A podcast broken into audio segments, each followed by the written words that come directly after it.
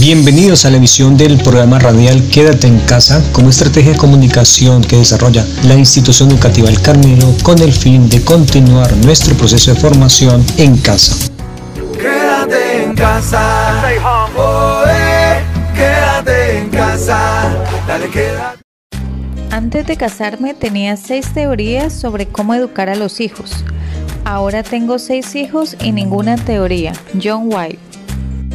La institución educativa El Carmelo y su proyecto Escuela de Padres tienen el gusto de presentar Fábrica de Emociones, un espacio donde acompañaremos a los padres en su transitar por esta bella tarea de educar. Acompáñanos en familia. Un saludo cariñoso para todos los oyentes. El día de hoy traemos a colación un tema bastante sonado por estos tiempos, la autoestima ese amor propio, esa capacidad de generar también igual amor, es un producto de una muy buena autoestima. ¿Pero qué es? La autoestima es el conjunto de percepciones, imágenes, pensamientos, juicios y afectos sobre nosotros mismos. Es lo que yo pienso y siento sobre mí. El niño y el adolescente van forjando una identidad, van formando un autoconcepto y una valoración de sí mismos. Así vamos forjando nuestra personalidad y vamos apoyando nuestros juicios sobre los valores. Pero ¿cómo vamos a identificar un niño o un adolescente con baja autoestima? A continuación les haré una lista.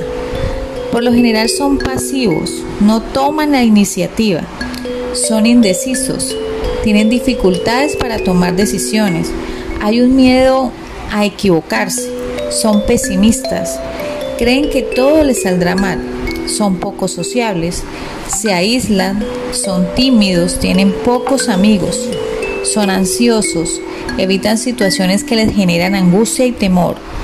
Siempre están enojados, tienen cambios de humor constantemente, tienen una postura corporal inadecuada, bajan su cabeza y al mirarlos se observa tristeza. Identifiquémosla en nuestra casa, a nivel de nuestra familia, nuestros amigos. Si una persona la revisamos con una autoestima baja, es posible que podamos ayudarla, podamos apoyarla. ¿Cómo fomentamos la autoestima en los hijos? Hay que valorar sus logros y habilidades. Hay que hacerles sentir que son aceptados incondicionalmente. Hay que brindarles autonomía, hay que dejarlos que tomen sus decisiones de acuerdo a su nivel de desarrollo. Tenemos que transmitirles confianza y seguridad todo el tiempo. Y también nosotros como padres tener una autoestima positiva, porque recordemos padres de familia que todo es a través del ejemplo. Si, podemos darnos cuenta, la autoestima se inicia forjando desde la infancia y el entorno familiar es muy importante en la vida del niño. Y si en esos momentos no hemos forjado la autoestima de nuestros niños, estamos a tiempo. Es importante que forjemos nuestra autoestima para así poder ayudar a nuestros hijos. Una feliz tarde para todos.